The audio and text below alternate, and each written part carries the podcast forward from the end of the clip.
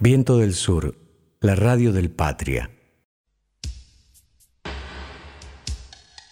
Sinceramente, de Cristina Fernández de Kirchner por Marilina Ross.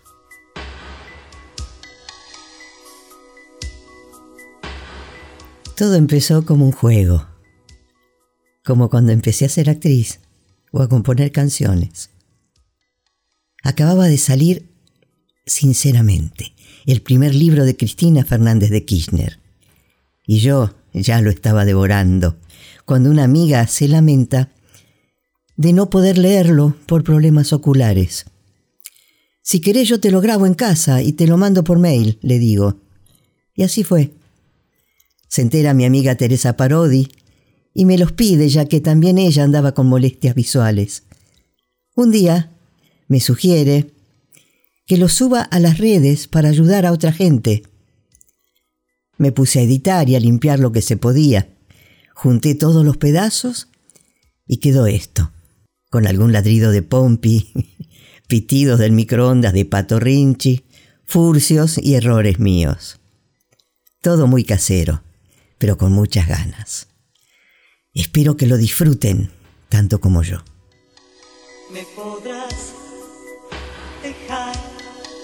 No escucharme más. Podrás no sintonizar ya mi frecuencia.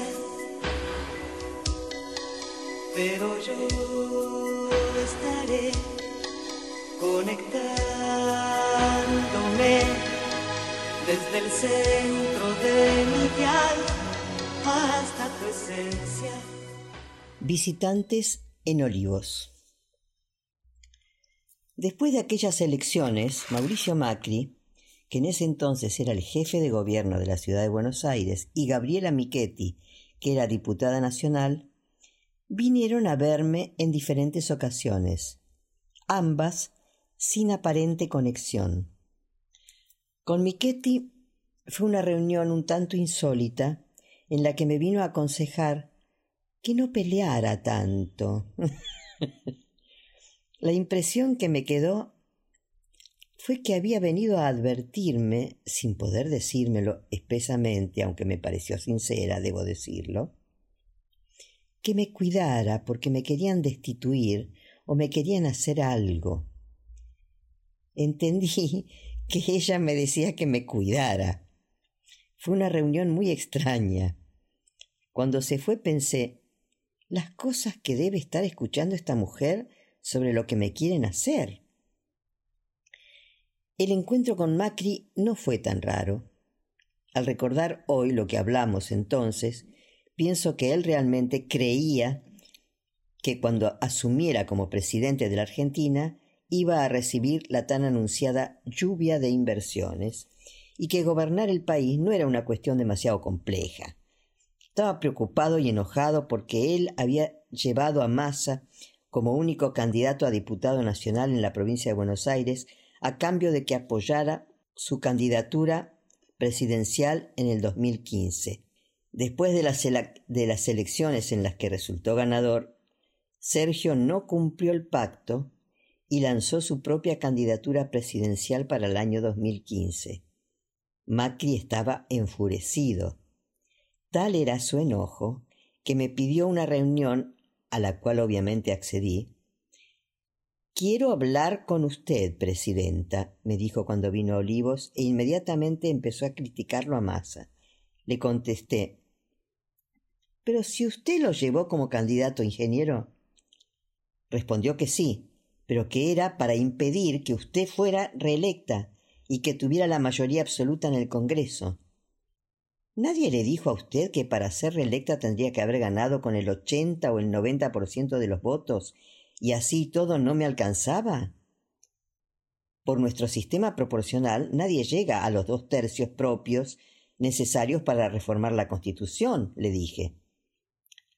Creo que llegó el peronismo una vez y nada más, como una cosa muy excepcional, recordé.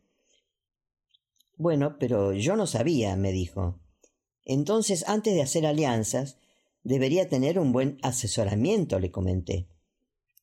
Después de eso cambió de tema y me dijo, Presidenta, usted con esto va a pasar a la historia. Y me entregó un proyecto que consistía en la eliminación de las retenciones al trigo, al maíz, a la exportación de la carne y la reducción progresiva del 5% a las de la soja. Es decir, lo mismo que hizo cuando asumió como presidente. Le pregunté, ¿y para qué quiere usted que pase yo a la historia? Él me dijo nuevamente algo sobre masa, algo que en definitiva no viene al caso. Lo interesante de este episodio es que ya en el 2013 Macri estaba convencido de las medidas que tomó a partir de diciembre de 2015. Sin vueltas, me había dicho que el gran motor que mueve la economía argentina es el campo, que si le daba libertad total al campo, el crecimiento económico era indetenible e inexorable. Ahora que lo pienso, en retrospectiva, me parece que esas ideas le venían por el lado de los Blanco Villegas, la familia terrateniente de su madre. Le advertí que con esas medidas los precios de los alimentos se iban a disparar e impactar negativamente en toda la cadena avícola, porcina, vacuna, y que además el modelo agroexportador no alcanza en un país con 40 millones de argentinos. Fue inútil. Él continuaba con sus ideas. Se va a caer la inflación, me decía, porque la inflación es por la emisión para cubrir el déficit. Me hablaba también de la libre importación, argumentos típicos de la economía más ortodoxa. Hoy pienso y me pregunto, ¿por qué el gobierno de Cambiemos tomó tanta, tanta deuda? No solamente para fugar. Ellos apostaban a la política de las LEVAC, porque estaban convencidos de que así iban a lograr bajar la inflación. Escribo y trato de encontrar una explicación a este desastre que hicieron y que están haciendo. ¿Dónde está la razón de esta verdadera catástrofe? Ellos están convencidos de que la emisión monetaria para cubrir el déficit provoca inflación, pero la inflación no es producto de la emisión. Nosotros somos un país productor de alimentos y entonces ¿Por qué lo que más inflación tiene son los alimentos? Pero como ellos creían que la inflación venía por la emisión, estimaban que al haber déficit fiscal no podían emitir, salvo que lo hicieran con respaldo en dólares conseguidos por la toma de deuda externa. Su cadena lógica es la siguiente. Llegan los dólares, tenemos reservas, emitimos, esterilizamos con las LEVAX es lo que también diría Milton Friedman, neoliberalismo en estado puro. Lo cierto es que cometen un grave error. No se trata de una cuestión ideológica, o en todo caso no me interesa ahora analizarlo desde la ideología. Es un error desde la teoría. Si esto fuera así, ¿cuál es la razón por la cual el país con mayor déficit fiscal y mayor déficit comercial del mundo es al mismo tiempo la primera economía mundial, la economía no es solo una cuestión científica, es una cuestión de relación de fuerzas y de imposición de la moneda, entre otras cosas. Las reglas del juego cambiaron cuando se declaró la no convertibilidad del oro en dólar. La cancelación del acuerdo del Bretton Woods con la derogación del patrón dólar que llevó a cabo el presidente estadounidense Richard Nixon en el 71. No hay que creer todo lo que nos dicen las teorías que provienen de Estados Unidos. Ese es el problema. ¿Cómo pensaron la economía Macri y el gobierno de Cambiemos? ¿Cómo pensaron que podían bajar la inflación? Ellos creyeron que durante nuestro gobierno había inflación porque emitíamos moneda para pagar gastos por el déficit fiscal aunque en realidad este, el primario, no el que incluye los servicios financieros de la deuda, fue durante mi último gobierno, en el 2012 de 0,2 en el 13 de 0,7, en el 14 de 0,8 y en el 2015 se fue a 1,8 del producto. La razón del crecimiento de un punto del déficit durante el año 15 no solo fue porque el año anterior había sido un mal año para la economía, se había apreciado el dólar y caído el precio de los commodities, sino también porque, en vista a las elecciones presidenciales, decidí incrementar el gasto. Una pequeña digresión. Me causa mucha gracia los que dicen que no hice ningún esfuerzo para que Scioli ganara las elecciones. Aumenté un punto del PBI, el déficit fiscal para inyectar recursos a la economía. Mi Dios. ¿Cómo algunos no hacen más que repetir lo que leen en Clarín y La Nación? Retomando el tema de las políticas que aplicó el gobierno de Cambiemos y Mauricio Macri a partir del 2015, su adscripción a las ideas de la economía ortodoxa en cuanto a la inflación como un problema monetario y la necesidad de financiar la fuga de divisas lo llevó a endeudar al país en dólares. La verdad es que a esta altura del desastre económico que Cambiemos y Mauricio Macri han hecho en el gobierno, tampoco tienen demasiada importancia las motivaciones que tuvieron para llevar adelante su plan, Después de todo, una gestión de gobierno se mide por los resultados y no por las intenciones. No estoy planteando que el déficit fiscal no es un problema y que se puede tener un déficit fiscal muy alto y no pasa nada. No. Pero financiar un déficit fiscal en pesos endeudándose en dólares es un delirio o un saqueo. Sabemos que las teorías en las que la única variable a considerar es el déficit fiscal, nunca resuelven los verdaderos problemas macroeconómicos y han llevado al país a un endeudamiento feroz que finalmente destruye la soberanía económica y limita la posibilidad de cualquier gobierno de generar un modelo económico virtuoso. La novedad de este gobierno, además, es que para financiar un déficit fiscal en pesos nos endeudaron en dólares y a una velocidad proporcionalmente directa a la de las divisas que fugaron. Estos sí que se llevaron casi un PBI. Otra vez el espejo invertido.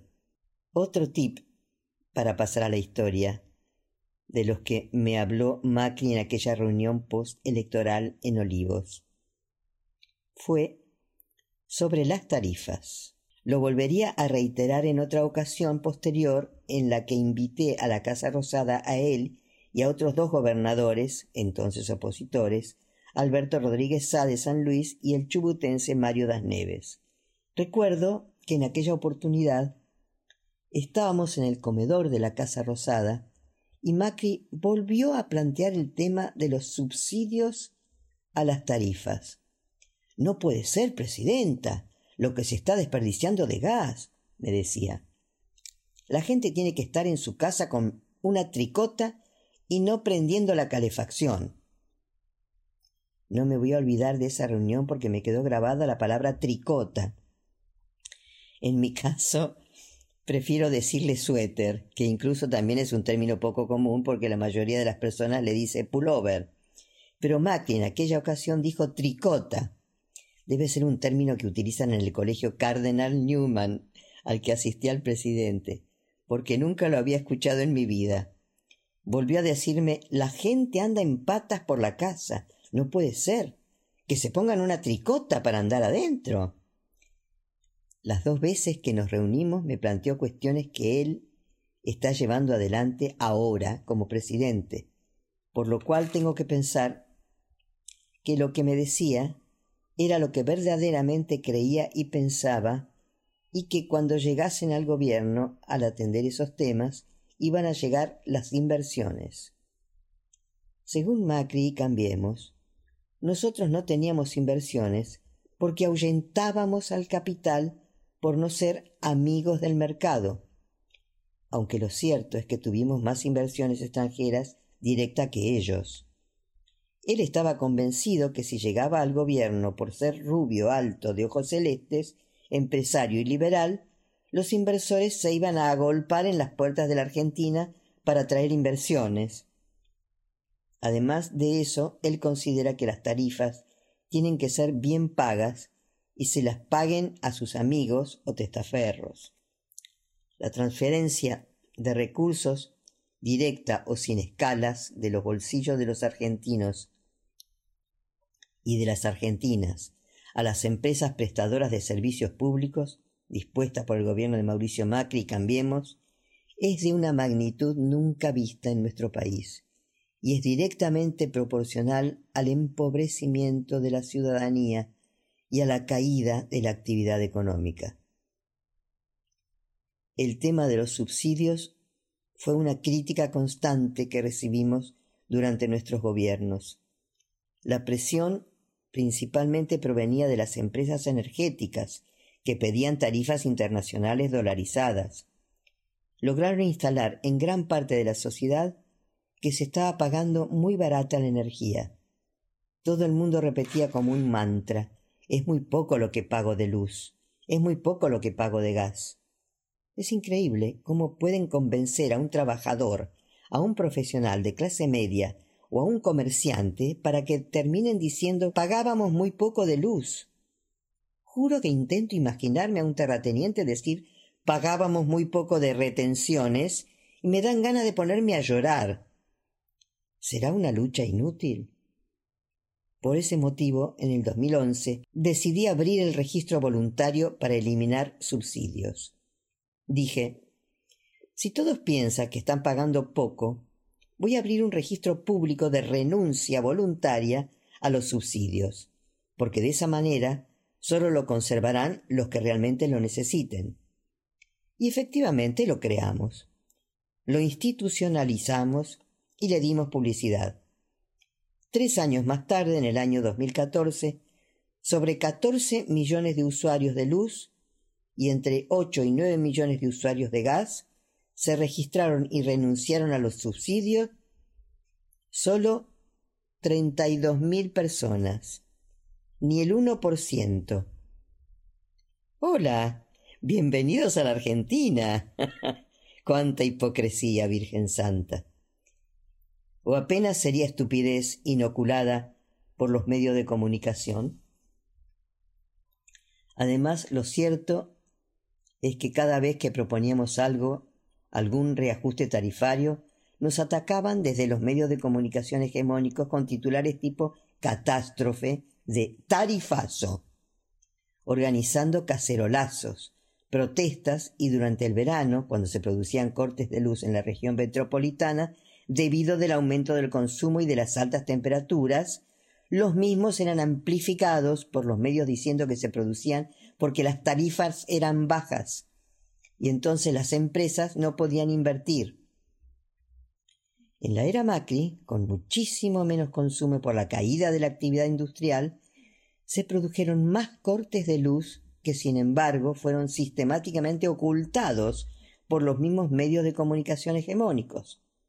No solo eso, el economista Federico Basualdo, en una injundiosa investigación sobre los balances de Edenor, Edesur y Edelap, las principales tres distribuidoras eléctricas de la región metropolitana, demostró que la inversión de esas tres empresas durante los años 16, 17 y 18, con aumentos de tarifas siderales, había sido inferior a la realizada en el año 2015, último año de nuestro gobierno. Lamentablemente, una parte importante de la sociedad nunca pudo entender que los subsidios a los servicios públicos eran salario indirecto y, por lo tanto, inyección de recursos a la demanda agregada que representaba el 70% de la actividad económica. Siento mucha impotencia al escribir estas líneas en una Argentina donde la luz, el gas y el agua han adquirido la categoría de bienes de lujo y hacen estragos, no solo en las economías familiares, sino que además provocan el cierre de comercios, clubes de barrio y empresas, cuánta necedad. En fin, tuve que contar durante mis dos mandatos como presidenta con ese ariete opositor desde la principal ciudad del país, sostenido y promovido por los grandes medios de comunicación. Los problemas de la ciudad pasaron a ser invisibles para la prensa, que no dejó de criticar cada una de nuestras iniciativas, o peor aún, de silenciarlas, como si no existieran.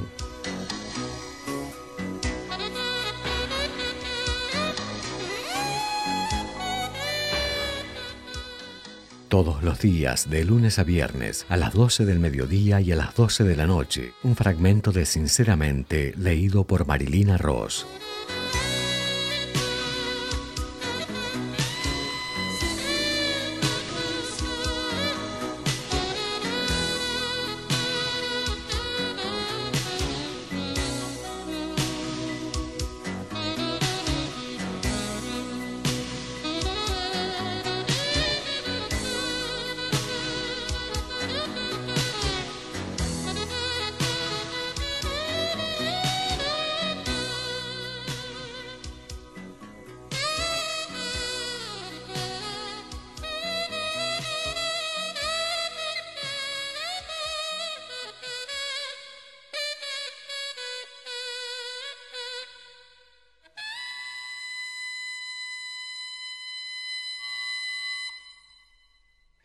Patria.